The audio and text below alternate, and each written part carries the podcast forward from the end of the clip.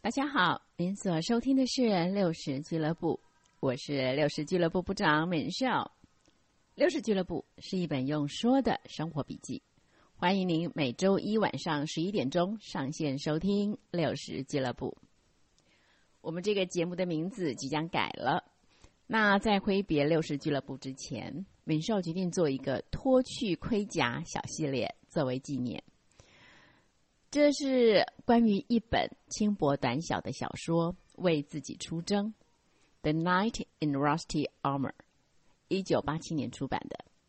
作者 Robert Fisher，罗伯特·费雪，是美国很有名的一位百老汇舞台剧作家。那这本小说的内容呢，是关于一位武士穿着一袭闪亮的盔甲，英姿焕发，神勇无比，赢得许多的掌声与肯定。使得他越来越喜欢穿着这身盔甲，都舍不得脱下来了。可是等到有一天必须要脱下盔甲的时候，才发现这身盔甲已经卡死，脱不下来了。我们上回说到，由于啊武士的儿子回了一封信，是一封没有只字片语的空白，武士伤心透顶。以为老婆孩子已经不在乎他能不能把盔甲脱掉了，变得心灰意冷。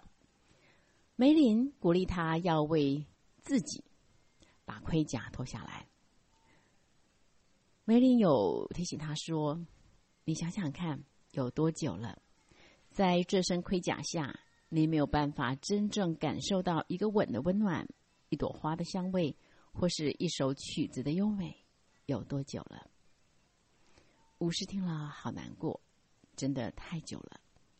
他对梅林说：“你是对的，我一定要为自己卸下这身盔甲。”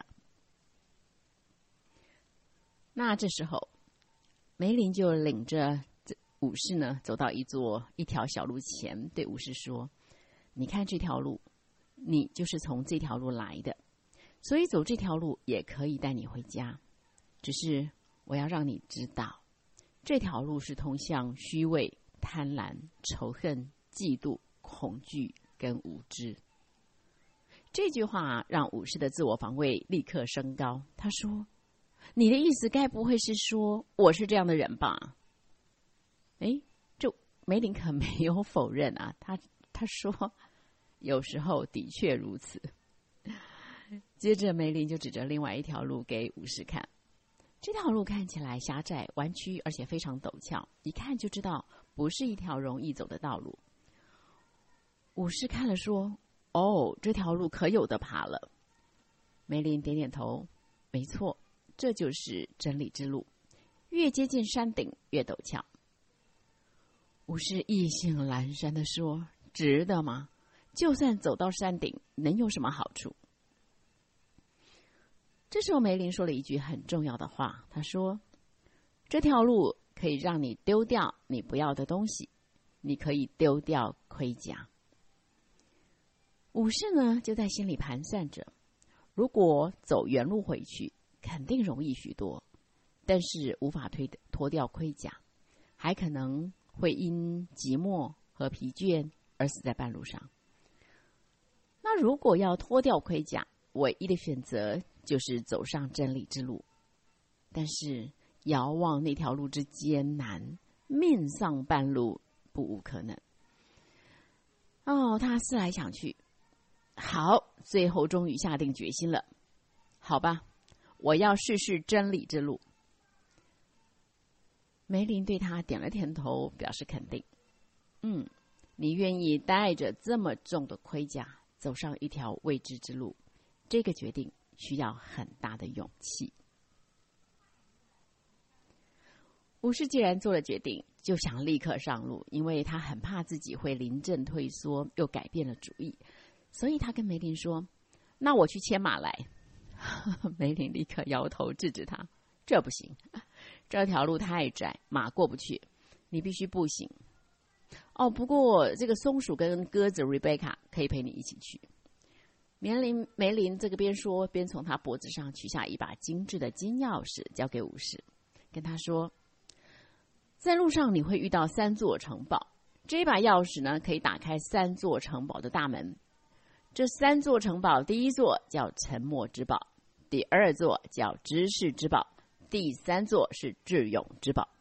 不管哪一座城堡，你一旦进去了，就无法出来，除非你能学会在那儿该学习的东西。只要你学会了，就能找到出去之路。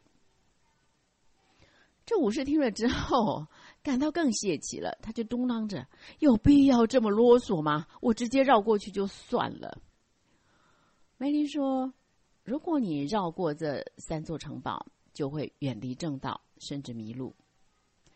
你要知道，到山顶唯一的一条路就是穿过这三座城堡。”我是远远的望着那条又陡峭又狭窄的山路。暗存不妙啊！这梅林仿佛知道他在担心什么，就告诉他：在真理之路上打的仗，跟你平常打的仗不一样。这一场仗就是学习如何爱自己。爱自己要怎么爱自己呢？梅林说：从学习认识自己开始。哦，还有这场仗不能用剑打。用剑是打不赢的，我看你就把身上的剑留在这儿吧。万一在路上碰到没有办法处理的事情，你只要呼唤我，我就会出现。这话才说完，梅林真真的就不见了，好像是要告诉武士，我可以消失，也可以出现，你大可放心。对武士来说，眼面前好像也没有别的选择了，于是武士就跟松鼠、鸽子一起踏上未知的征途。这第二天早上，武士醒过来，哎，怎么有一种好陌生的感觉啊？好一会儿，他才发现，嘿，我是被阳光给亮醒的。这些日子以来，在面盔的遮挡下，通常不会有强烈的阳光照进他的脸。今天怎么觉得眼前的一阵好亮、好刺眼？他挣扎着坐，哦，很勉强自己坐了起来。才发现，眼前的视野变大了，居然还有一阵阵的微风轻拂脸上。原来他的面盔掉下来了，这是怎么回事啊？这个松鼠叽叽喳喳的说：“你的盔甲生锈了，掉下来了。”生锈？为什么会生锈？这个瑞贝卡也忙着说。我知道了，那天你发现儿子回给你的信一个字都没有，你大哭一场，是你的眼泪让盔甲生锈掉下来的。武士恍然大悟，因为真情而流下的眼泪让我脱离盔甲。武士发现之后，好像看见了曙光，他决定要加快脚程，走上真理之路。没有多久。在前方探路的松鼠跑回来说：“沉默之宝就在前面了。”武士非常兴奋，只是没想到，当城堡映入眼帘的那一刹那，好失望啊！原来期待很久的城堡看起来这么普通，跟他想象的完全不同，也不过尔尔。他把他的失望告诉两位同伴，这瑞贝卡说。如果你接受而不是期待，那失望会少很多。这句话倒是让武士回想到小时候。他说：“我这一生大部分的时间都处在失望中。我记得小时候，我认为自己是全世界最漂亮的小孩，可是我的保姆看到我的时候，却对我说：‘你的这张脸，除了你妈妈，不会有人喜欢的。’”就从那时候开始，我一直对自己的长相很失望。哎，松鼠这个时候说话了：“如果你真的认为自己很漂亮，你就不会失望。别人说什么有什么要紧的？”嗯，这个武士突然觉得，哎，这个动物好像比人还聪明。他就这么告诉松鼠跟鸽子。这鸽子 Rebecca 说：“这跟聪明不聪明没什么关系啦。”只要是动物甘心接受，可是人类总是期待。我们从来不会听见一只兔子说：“我希望今天艳阳高照，我就可以去湖边玩。”事实上，不管太阳出不出来，它都不会破坏兔子的一天。单单做只兔子，兔子就很高兴了。武士听了之后陷入沉思，他觉得对人来说这不太可能吧？真的会有人光只是做个人就感觉开心吗？好像不太可能。他们很快就到达了沉默之堡的大门。武士掏出梅林给他的金钥匙，正要转动门锁的时候，瑞贝卡说：“我们不跟你进去。”松鼠接着说：“你必须自己一个人穿过那扇门，我们在城堡的那一头等你。”哦，武士才刚刚学会怎么去爱跟信任这两只动物，现在却听到他们说没有要一起进城堡。觉得非常的失望，在他正要脱口而出之际，突然决定忍住不说，因为他发现自己又在期待了。我要单单接受，我要学习单单接受，而不是期待。今天的故事先停在这儿，在今天的情节中，我们明白了。为什么武士要穿戴全副盔甲了？原因之一是在他还没有分辨类的时候，一个最亲的保姆居然当着他的面对他说了一句连大人都嫌太毒的话。他居然说：“你的这张脸，除了你妈妈，不会有人喜欢的。”从那时候开始，武士就一直活在对自己的失望中。难怪他会这么依赖那身盔甲。原来追袭的盔甲可以让他自己深深的躲在后面，不必直接面对这个尖锐无情的世界。听众朋友中，如果有身为父母师长的，我们真的要非常非常的谨慎啊！我们的一句话，就可能带给孩子一辈子的创伤。自从我自己了解这个真理之后，我就一直期许自己一定要随时说造就人的好话，污秽人的言语一句不可出口。武士的面盔很神奇的突然掉了下来，似乎也证明了一件事，就是出于真情至性的眼泪具有强大的融化力，可以让一部分的盔甲脱落下来。我相信这其中的关键在于真情，真与情，真实与情爱。只有真实才有力量，只有爱能化解一切心里的武装。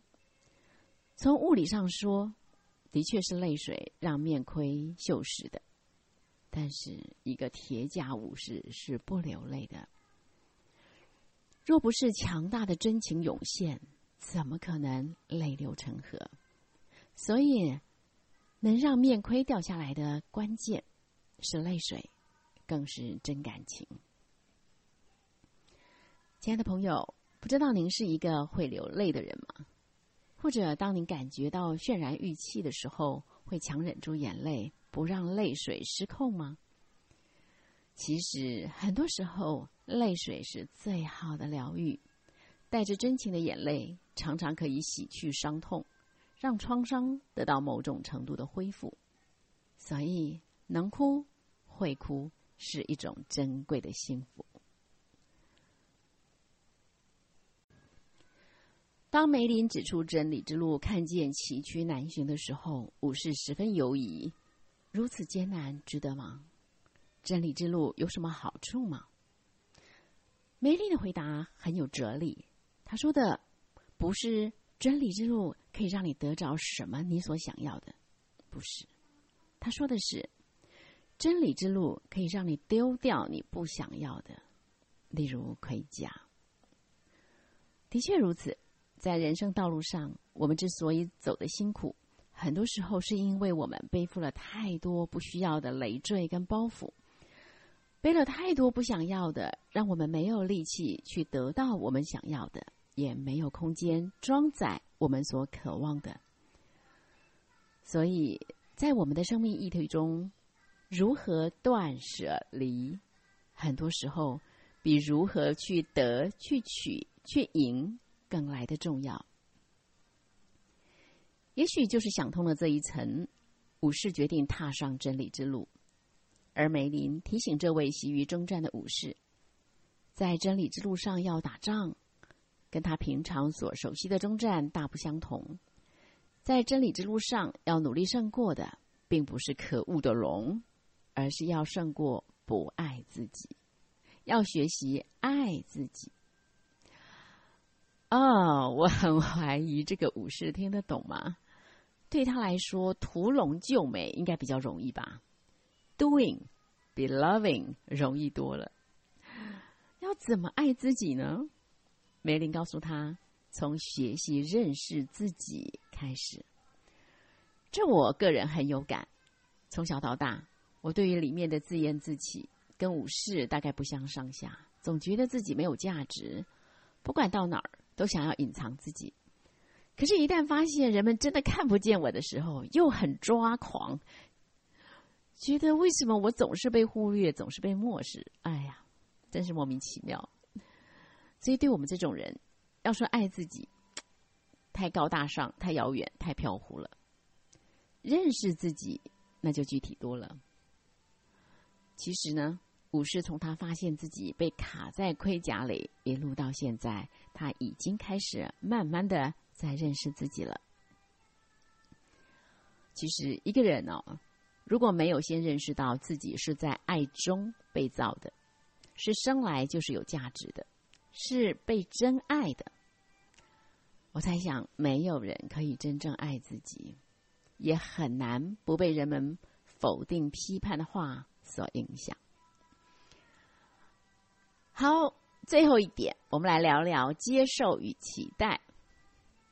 我记得很多年前参加过一个成长课程，由于年久日远，相关的人事物景记忆都非常非常模糊了。可是呢，当时有一个教练所给我们的一个劝诫，我居然一字一句记得非常清楚。他说：“不带期待，为一切做好准备。”他还说：“对他来说，这太难了。”我想，我之所以记得这件事、这句话，应该是因为教练很少在我们面前谈他自己，更不会直接承认他的软弱。不带期待，为一切做好准备。为一切做好准备，也许没那么难，可是为一切做好准备，还要不带期待，那真的不容易。父母师长对于孩子的表现不带期待，孩子对于父母师长的管教方式不带期待，先生对于妻子如何做个贤妻良母不带期待，老婆对于老公如何体贴周到不带着期待，顾客对于商家的服务不带着期待，等等等等，这太难了。可是，这也许正是真理的一部分。当我们对别人抱着期待的时候，别人如果符合我的期待，我就开心雀跃；别人如果不符合我的期待，我就失望生气。那岂不是等于我们把自己喜怒哀乐的主权交在别人身上，变成别人的奴隶了吗？所以，与其期待事情发展如预期，真的不如平心静气的接受一切的发生。不管事情怎么发生，就是全然接受。啊，不晓得朋友们，您做得到吗？我自己的本性是那种路考没通过，我都可以哭上半天的人，因为事情的结果跟我的期待差距太大了，太丢脸了。不过现在的我，好像比较能接受各种事情的发生。也许啊，年纪大了，人生的阅历多了，比较看得开是一部分的原因。但最主要的原因是我的信念。当我相信这个世界上每一件事情都有上帝掌权，我也相信上帝就是爱，就是公义。这个信念对我这种人来说实在太好用了，因为突然间你会发现，所有的问题都不是问题。所有的失败我都能接受了，因为知道坏消息的背后一定是好消息。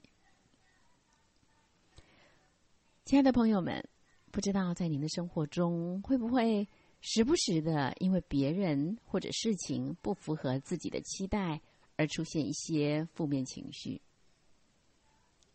那也许今天这个故事情节可以给我们一些启发。如果我们愿意选择相信，相信有一位至高者掌权，相信每件事情背后都有公义，都有慈爱，也许。就能够坦然接受一切，不但不会陷入期待落空失落中，而且永远有盼望。